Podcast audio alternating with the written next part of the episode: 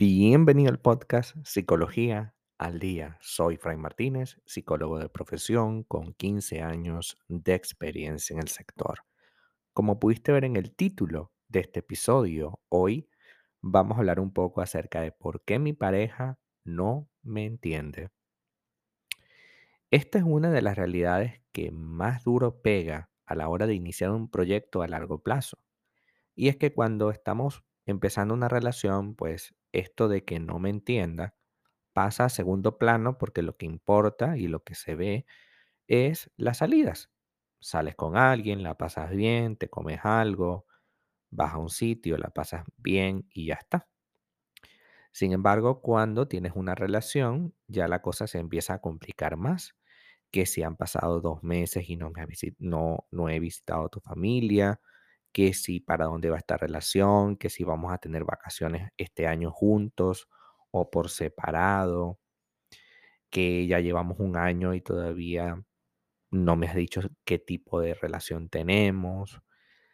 Es decir, existen crianzas en entornos distintos que pueden generar grandes diferencias.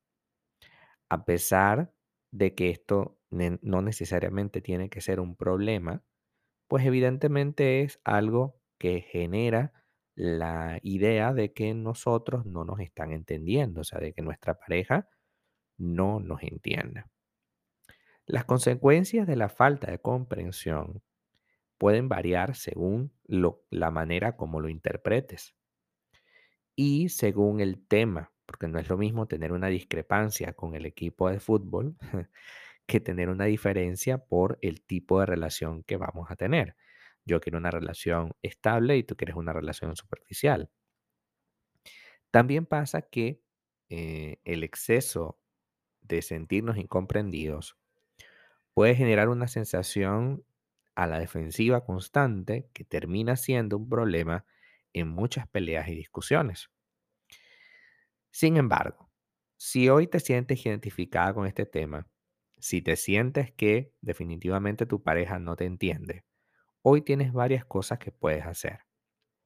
La primera, fomenta el estilo asertivo con tu pareja.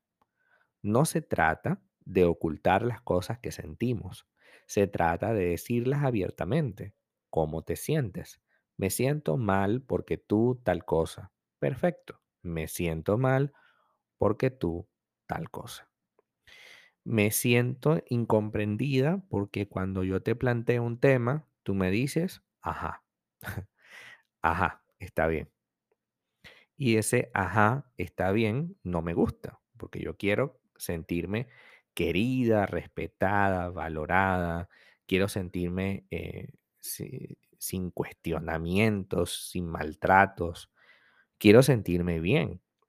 Entonces, evidentemente, esta situación va llevando a que nos sintamos un poco incómodos, ¿sería la palabra? Pues sí, incómodos.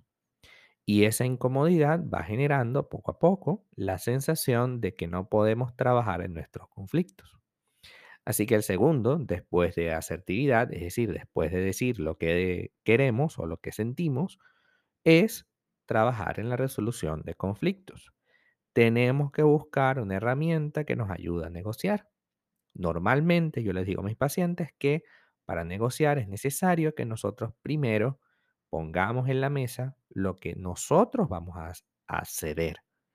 ¿Por qué? Porque esa es la parte más difícil de la negociación. ¿Quién va a ceder? Normalmente nadie quiere ceder. Y ese es uno de los motivos por los cuales nunca se avanza, porque el otro no quiere ceder. Entonces vamos a fomentar la resolución en base a la negociación, en base a qué voy a poner yo primero. También es importante agradecer lo que la otra persona nos está haciendo, porque lo ponemos por obvio, ¿no? Es obvio que como es mi pareja y como me quiere, como yo le quiero, entonces es obvio que mi pareja me tiene que amar y me tiene que respetar y me tiene que valorar. No, no es obvio. Esta persona tiene también el derecho a actuar distinto, ¿no? Y a decirte que no quiere, pero te decidió estar contigo, así que agradece las cosas o las pequeñas o las grandes cosas que haga, puesto que es lo único que va a hacer que estas cosas se mantengan e incluso mejoren. Porque claro, no es lo mismo tener un problema de pareja a tener un problema de pareja y además tener esta situación incómoda de que no me entiende.